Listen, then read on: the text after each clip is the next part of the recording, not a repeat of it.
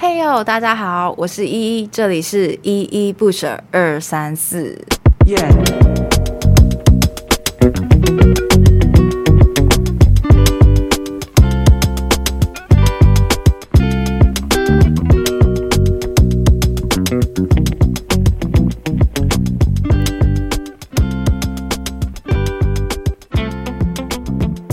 Hello，大家好，又过了一周，不知道大家前一周过得如何？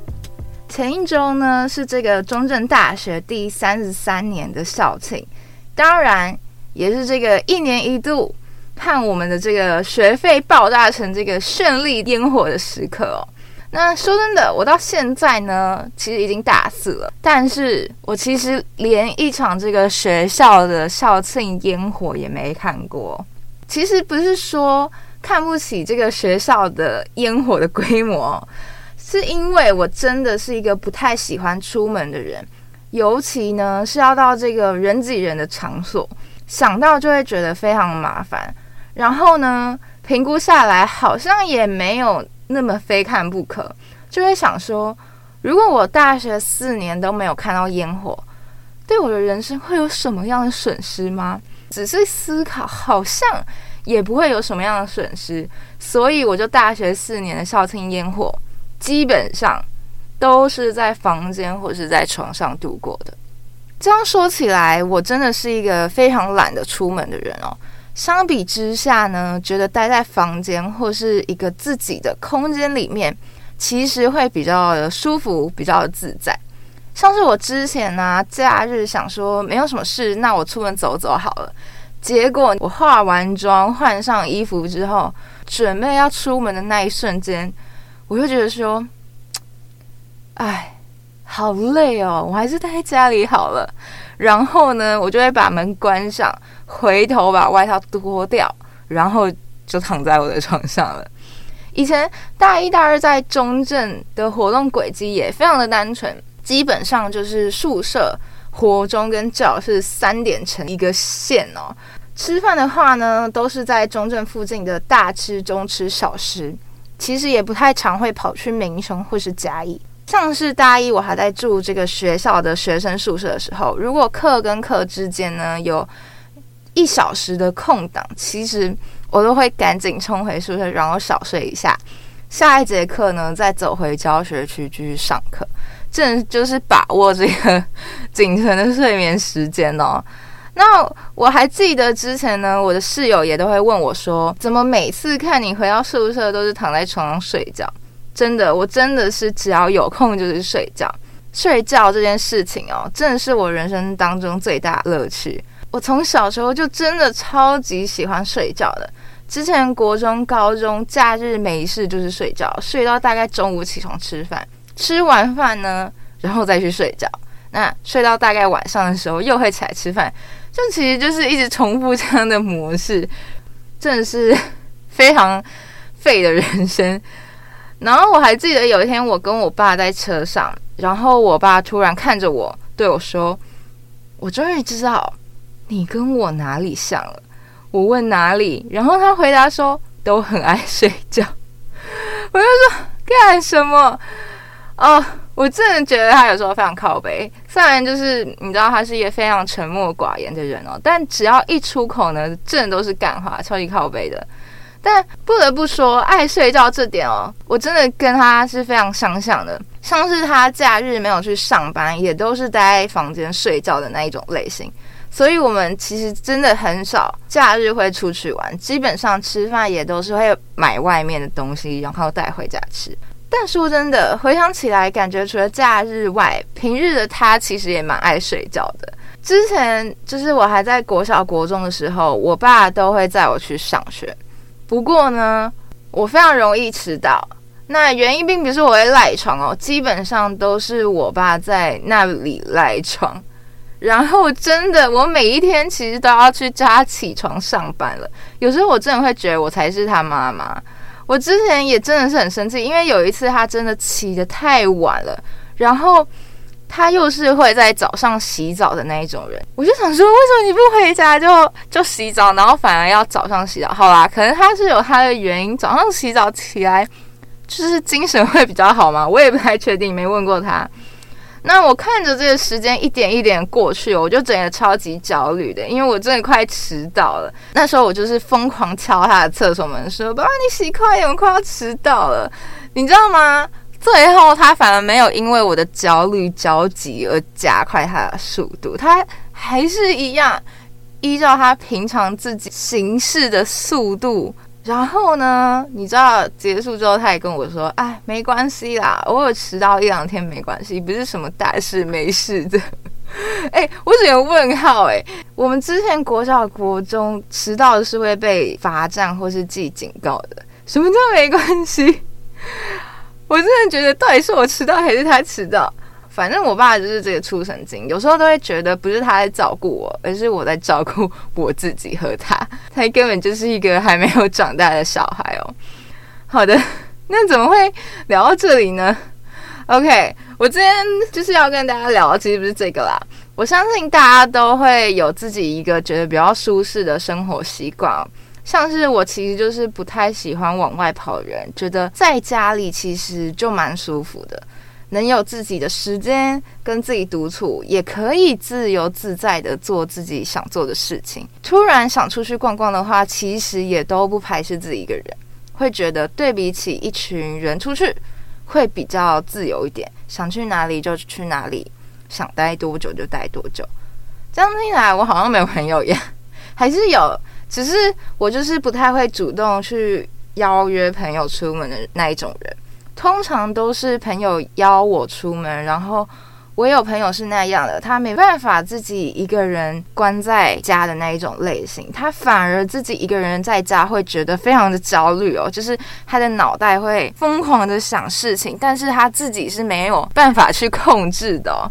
然后呢，因为这个原因，所以他就蛮常跑出去的，不管是出去吃饭、出去走走晃晃什么的，他基本上也都不是独处的状态。就是他都会找他的朋友陪他做这件事情，不知道诶，就是不知道你们会不会觉得哪一种生活方式是比较好的？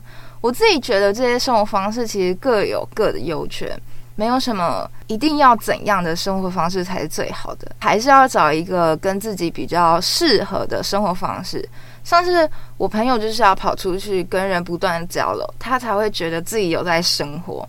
那我反而就是相反的类型，我自己在家反而是最舒服的。太常跑出去或是跟大家聚在一起的话，反而会觉得非常累哦。所以呢，我真的是没有觉得哪一种生活方式是最好的。当然，还是要找一个自己最舒服自在的模式，那才是最好的哦。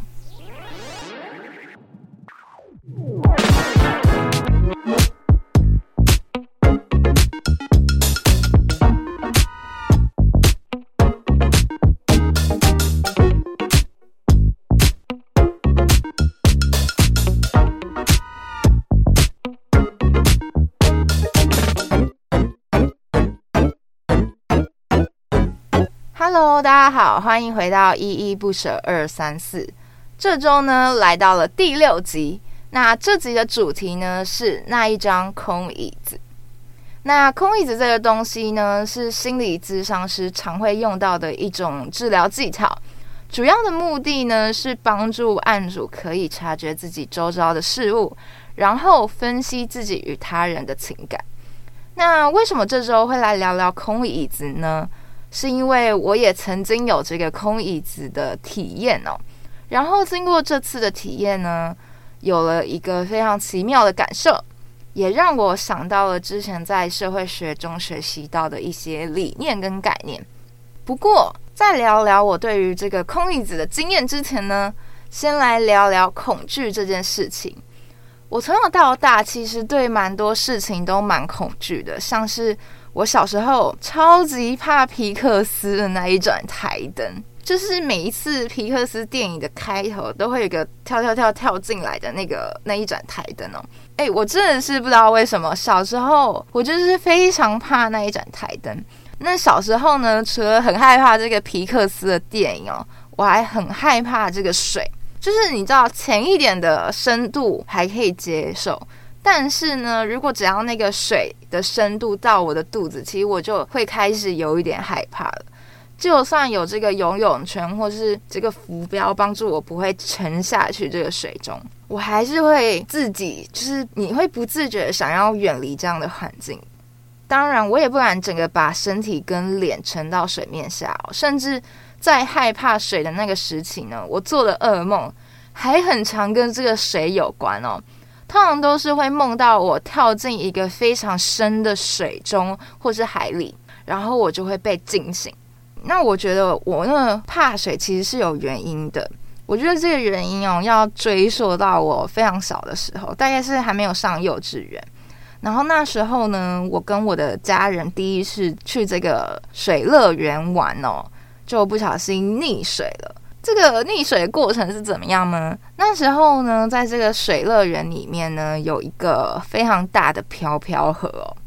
然后我就是坐在这个飘飘河里面的那个游泳圈上面，但这个游泳圈呢，就是不是我们家自己去买，是园方发放的，所以它基本上都是发放成人的那一种游泳圈。所以那个游泳圈对那时候的我来说，那个洞真的太大了，所以呢，我就是一整个不小心掉下去了。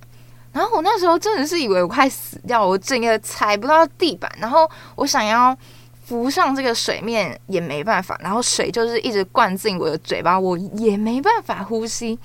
但真的是还好，就是还好我阿妈发现我，然后就是整个把我拉上来。就是经过那一次的经验，我真的就是吓到了。然后之后我就非常害怕去海里跟游泳池，尤其是这个已经淹到这个肚子的深度了。不过呢，这个恐惧其实已经在我小学五年级的时候克服了，因为。那个时候，我们的学校都会有游泳课。然后，如果基本上就是如果你没有什么特殊的原因，每个人都得上。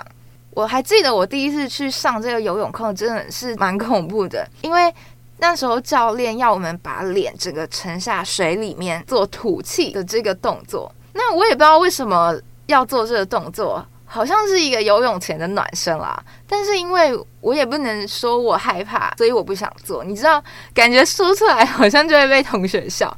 然后呢，我就是忍住我的恐惧，然后硬着头皮去做了。后面其实越做，就好像觉得说，哎，其实也没那么恐怖。所以我就是慢慢克服了这样的一个恐惧。真的，话说我小时候真的是怕蛮多东西的，像是刚刚的皮克斯台灯水，我其实。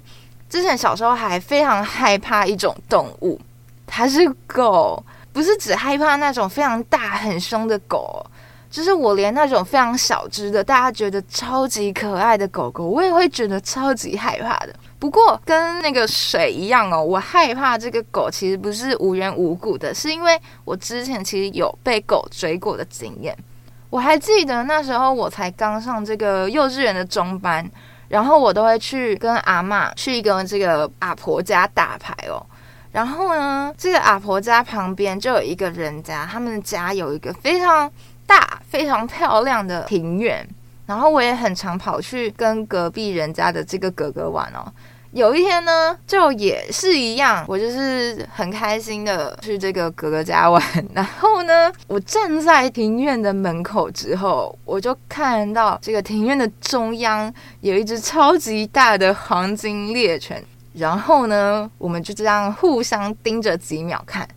结果他就整个往我这里冲过来，我整个被吓死，然后拔腿狂奔，然后边哭还边跑回家哦。然后我的拖鞋你知道还就是掉在半路上面。结果呢，就是经过这件事之后，我就超级害怕狗的。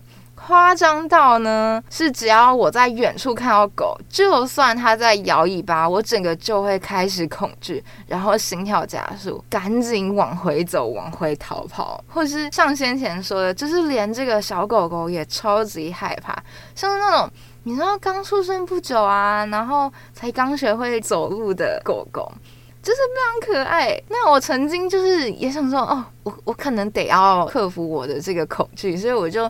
想尝试接触这看起来比较小，可能比较没有杀伤力的狗狗，但我真的没办法哦。那个那个场景，就是在外人看来也真的是蛮好笑。就是你知道小狗狗刚学会走路，所以它走路起来就是屁颠屁颠的，然后就是屁颠屁颠小跑步追着我，但我就是整个超级害怕，然后疯狂逃跑，然后还哭着跟我家人说：“你赶快把它抱走，快点！”我真的是嘶喊着讲出这句话。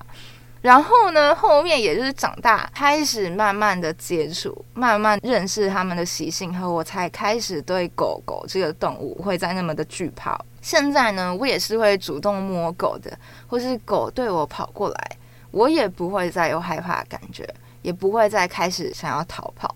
那这个在心理学上面呢，是一种认知行为的这个治疗方式哦，主要是对让这个。某些事物有恐惧的人，然后我们会直接或间接让他接触这个让他会感到恐惧的东西，然后让他去学会放松并控制自己的恐惧，或是说就是会直接破除他对于恐惧事物的错误认知，就像是我去接触狗、去接触水这件事情。那我以为自己就是会这样无所畏惧到长大哦。但是到了大二的时候呢，我发现自己开始出现了一些状况，就是像是我在教舞或是带练舞的时候呢，会开始将他人的行为表情开始放大，只要是他开始站着不动，或是表情臭了一点，一直盯着你看，我就会觉得这个人是不是觉得我带的不好，我跳得很烂，然后心里就会开始有一种焦虑跟恐惧的情绪出现了。或是像这个别人在开小视窗聊天的时候，你总是会觉得自己听到别人在评论你，像是评论你舞跳的怎么样啊，评论你的活动办的怎么样。就算你其实没有真的听到他们说话的内容哦，但是就是好像会有一种幻觉，总是还会觉得自己隐隐约约听到他们在说你什么，然后其实就会搞得自己非常的焦虑跟烦躁。我也得说，其实会让自己有那么焦虑、烦躁，甚至恐惧的情绪，也是因为那时候大二那一阵子，我自己的情绪的状况、精神状况真的是非常糟糕。因为那时候其实才刚从这个高中转换到大学的阶段，对我自己来说，我需要花蛮多时间去重新适应的。然后呢，在还没有完全适应大学阶段的生活的时候，我还同时这个 双主修，而且接了社团两个事务蛮繁重的职位哦，所以呢，一切对我来说都是一个非常大的挑战。那个时候的个性又是那种非常追求完美的个性，就是我对于自己有兴趣想要做的事情，我都会把这个标准定得非常的高。如果我没有达到自己的标准，我就会觉得自己还不够努力，应该再更加油一点。而且可能还会糟糕到去贬低自己哦，觉得自己怎么那么的烂，自己怎么都做不好。然后那时候我也还不能领悟到说，诶，其实不可能所有的事情都做到完美，这个有时候可能是你没办法去控制的。尤其是这个第一次接触跟尝试的东西哦，说真的，你要一开始就把这个陌生的事情做到完美，真的是非常难的事情。那这样太过追求完美的个性呢，其实就会造成一种恶性循环。因为太过追求完美，所以都会把这个标准定得非常高哦。不过这样的高标准却又不是你都可以达到的。那你无法达到目标的后果呢，就是我会开始觉得紧张、焦虑，觉得自己还离这个目标有一大段距离哦。那当然，我还会觉得非常恐惧，就是你会恐惧，你会害怕别人会觉得我没有能力。完成这件事情，然后他们会不会因此就开始无法信任我，甚至无法把事物托付给我？那当然就会进入一整个循环，就是你会开始无限的贬低自己，只要一件事做不好，就会觉得自己一文不值哦。那也因此这样下来，事情更不会达成理想的目标，因为其实你开始无法放松的做任何事情，所有的事情你都是在一个非常紧绷的状态下进行，然后呢，你的脑海中永远只会伴随着焦虑、恐惧、厌恶的心态哦，还有你想象他人贬低你的神情跟话语，所以那时候我的脑中其实是非常絮乱的，絮乱到其实我根本一片空白，没办法做任何的事情。在这种状况之下哦，那时候我真的是糟糕到一个不行，就是那时候你一直会觉得有人在盯着你评论你，然后我也常常会搞不清楚这是自己想象的幻觉、幻听还是真实的情况。每天基本上都是活在极度焦虑、恐惧的情况之下，然后呢，你的精神就是也会非常紧绷。你通常都是在非常紧绷的状态下入眠，所以其实你睡一睡是会突然惊醒的。惊醒之后，其实你会很难再入眠。或者是说，你其实就是根本是睡不着的，因为你的心底其实是恐慌到好像有一个深到没有底的无底洞。这种情况真的是没办法让你轻易入睡哦。当下这个情绪跟感受其实是非常强烈的，但是呢，我自己其实也没有察觉到。到后面其实是朋友提醒我说：“诶，他觉得我的状况不是很好，我才会觉得诶，自己。”好像真的是这样，好像真的该去求助这些学校的心理咨商。那也是因为这样呢，我才会接触到这个空椅子这个东西。所以呢，在下一集也会来带大家看看这个我当初的这个空椅子是怎么进行的，也会说说呢，在这个空椅子里我体会到了什么样的事情。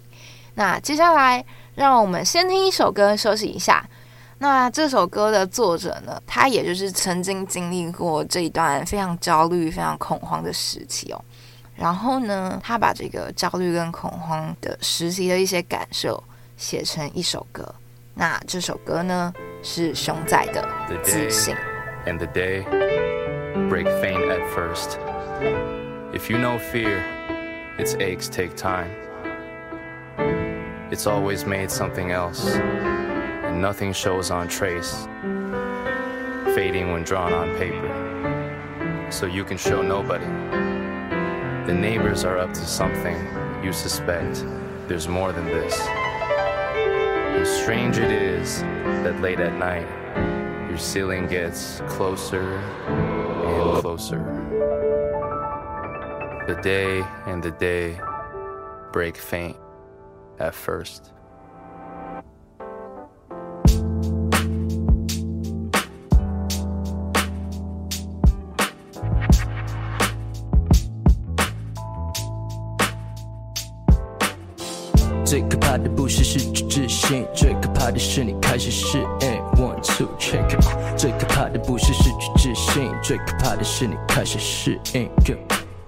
从二零二零开始失去自信，我还不知道它如此致命，致命，致命。有病是感才能够治病，那时不觉得我自己是病了，是病，是病。开始怀疑自己是命，怀疑初衷是否已经是尽，失尽，失尽。一直停摆，所有活动归零，想学习佛寺，也许这就是命，是命，是。Damn，我一直问自己，为何会恨自己？为何我甚至已经丧失能力，诚实的敲出这文字里泛滥的分子叶，他真的很自负，很自闭。Damn，我开始问自己，Am I sick mentally? That's how it's meant to be。但我偏离了点击器，如果没天窗没，Will it be shame on me？Will it be 天崩地裂 enemy？最可怕的不是失去自信，最可怕的是你开始适应。One two check。最可怕的不是失去自信，最可怕的是越适应。我今天差一点就可以快乐。我今天从二零二零开始失去自信，L O C K 没那些的致命，致命，致命。有病识感才能够治。吞下心，这首给了我镇定，镇定，镇定。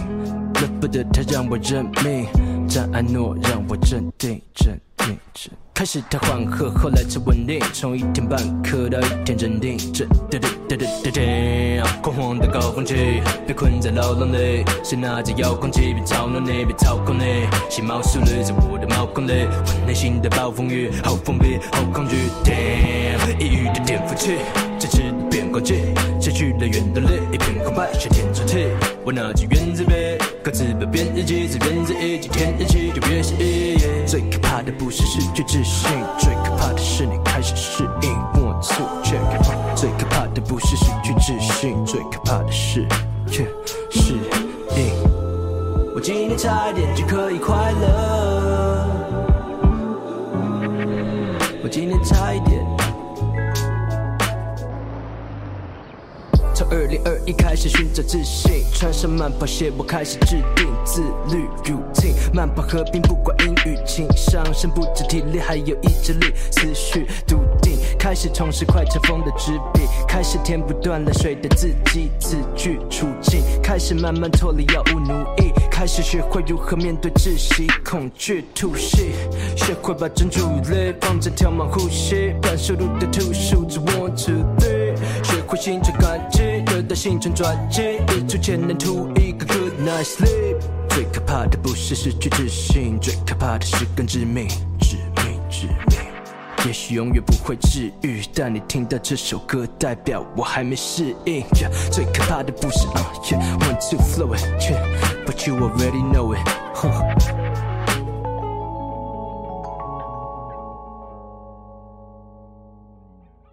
最可怕的不是失去自信，最可怕的是你开始适应。从二零二零开始失去自信，我还不知道它如此致命。有病识感才能够治愈。那时不觉得我自己是病了，这是熊仔自信里面的歌词，也让我回想到当时的情况。就算我开始有一点迹象了，我也会觉得那是正常的情况，甚至会觉得，哎，可能过了一段时间，其实就会过去了。就算到了后面，这个情绪哦来的越来越频繁，来的越来越急促，来的越来越控制不了。我也不会觉得自己有问题，或是说自己的心其实已经生病了。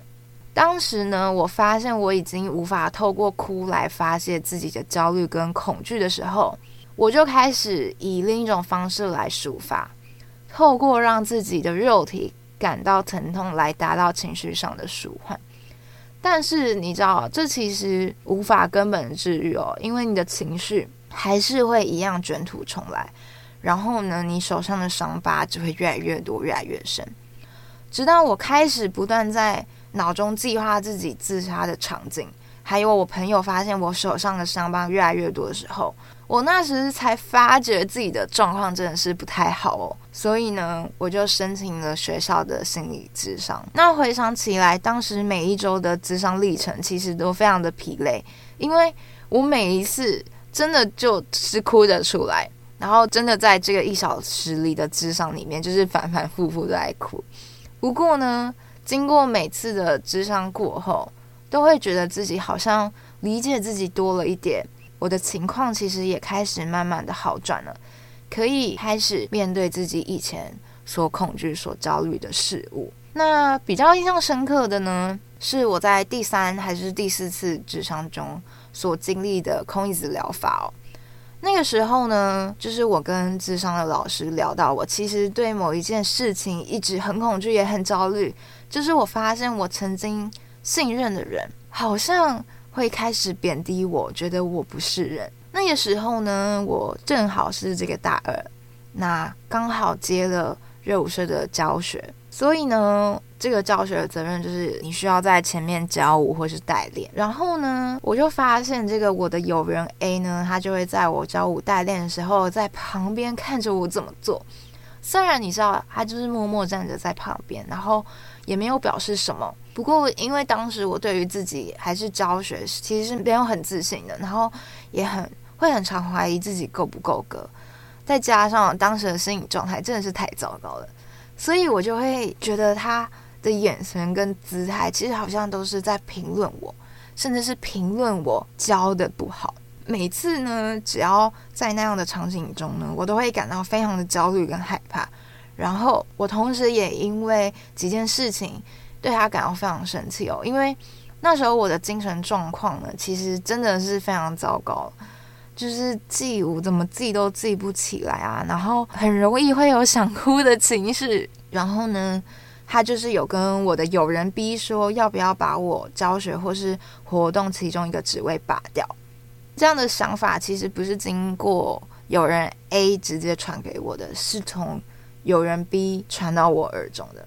所以当下我会觉得有一点失望跟难过，因为他从没有和我谈过这件事情，然后我是从别人的耳中听到，反而不是从他自己本人的口中。还有当时候我情绪崩溃的时候，他就在身旁，然后但是他一句话都没有表达，就是只有冷眼旁观。我就会觉得，就是因为我们当初也是一路从大一一起跳到大二，然后甚至大二还一起接了干部，你知道，就是有了那一种革命情感，我就会觉得说，可是为什么你现在却站在那边什么都没有做？你好像就是没有办法理解我现在的困难。这一整个经过说完之后呢，老师他就放了一张椅子在我面前，然后呢，他要我想象我的面前坐着的是我的友人 A，想象一下友人 A 的长相、他的发型、他的服装，还有他的姿态、说话的语调等等的。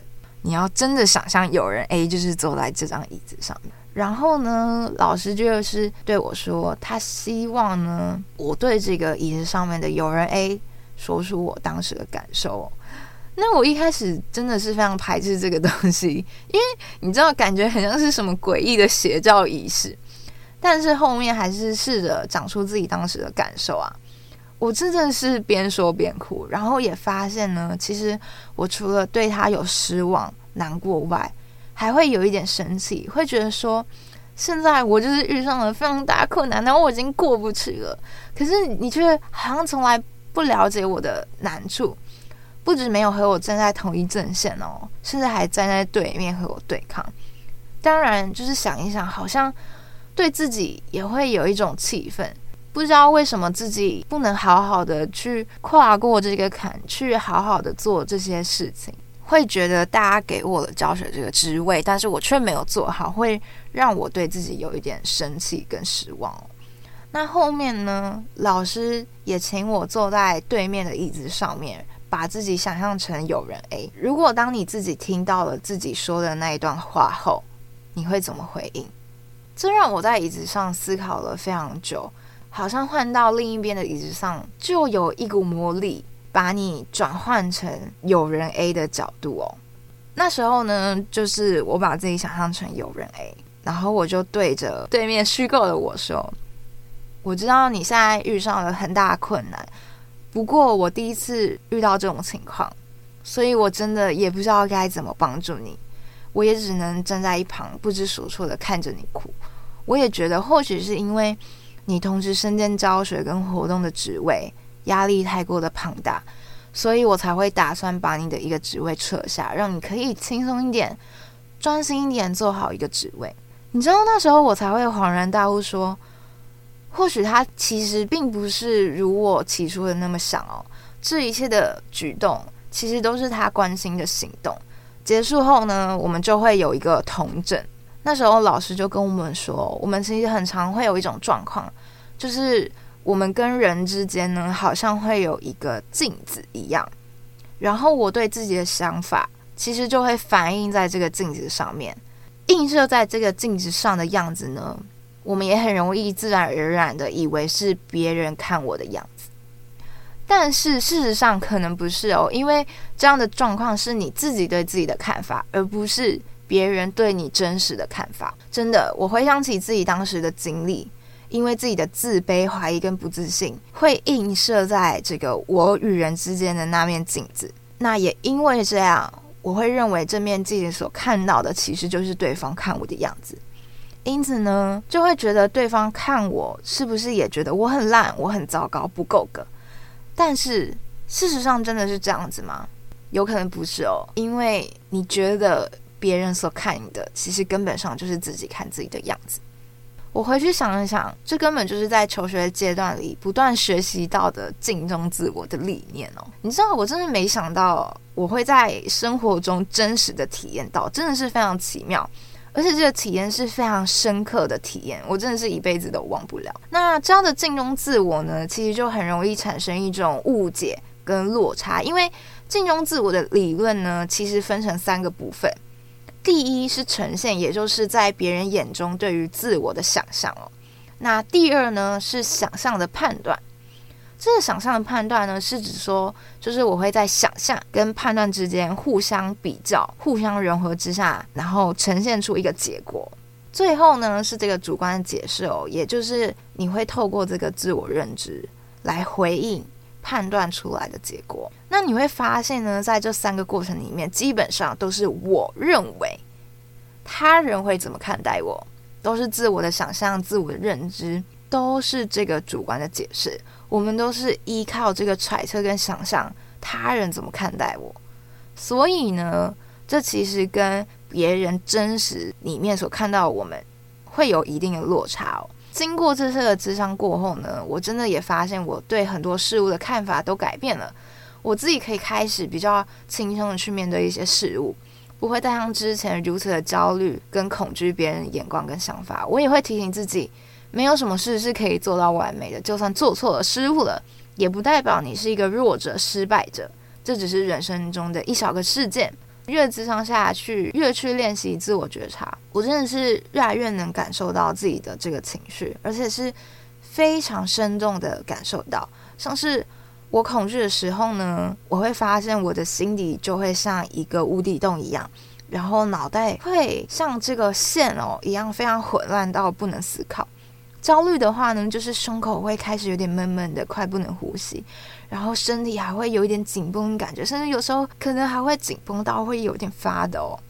当然，这其实是会因人而异哦，就是每个人情绪来的时候感受都不一样，然后身体的反应也会不同。但是呢，其实透过不断的练习，你这个感受会会越来越深，然后也会越来越鲜明。从智商到现在呢，我也觉得自我觉察其实帮助我蛮多的，我可以及时发现我现在的情绪跟状况。然后寻找会有这样情绪的原因，而且能够好好的去发泄它。不过呢，这不可能一开始就察觉到，一开始就做到的，都是要经过不断的练习才能找到自己的诀窍。所以呢，如果你现在也是正在练习自我觉察的人，其实并不用太担心哦。就是一开始如果做得不好的话，其实这真的都是要经过练习，因为我们从小的教育从来不会教我们这件事情，就是教你怎么觉察自己的情绪，然后呢，怎么去找出会有这个情绪背后的原因，所以这都是要从头练习、从头学的。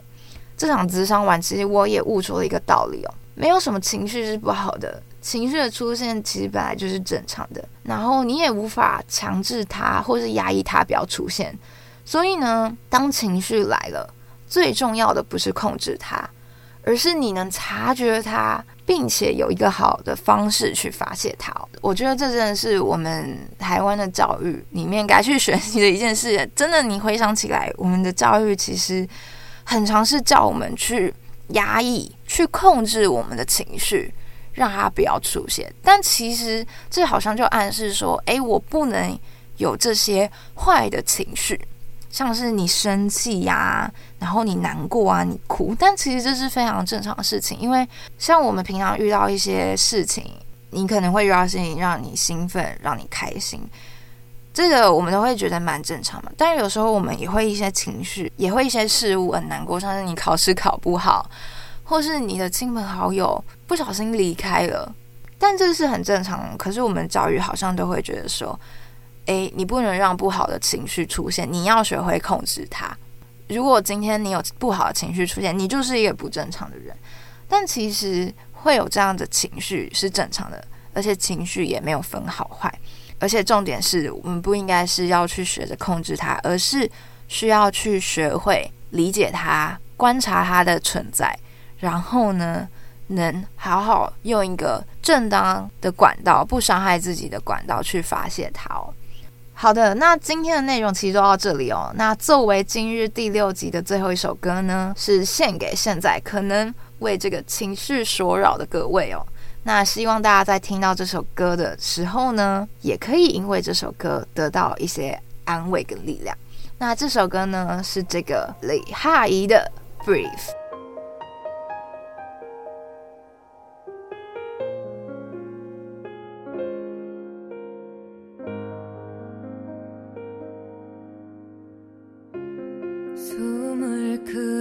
비춰봐요.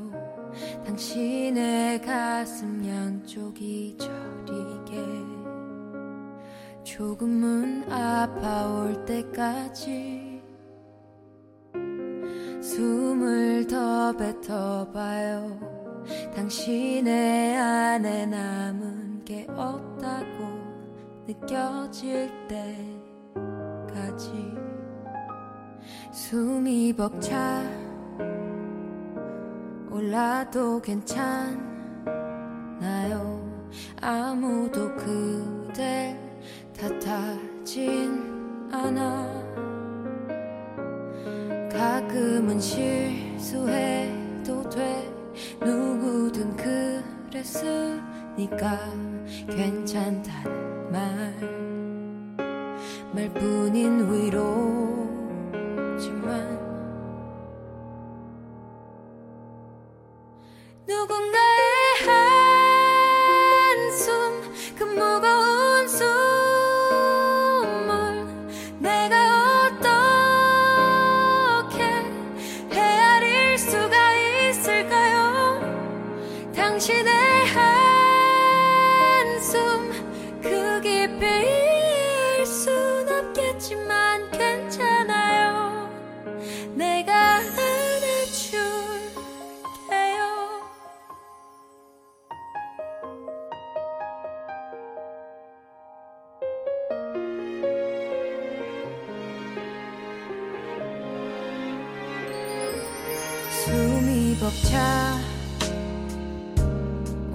나도 괜찮아요 아무도 그댈 탓하진 않아 가끔은 싫어.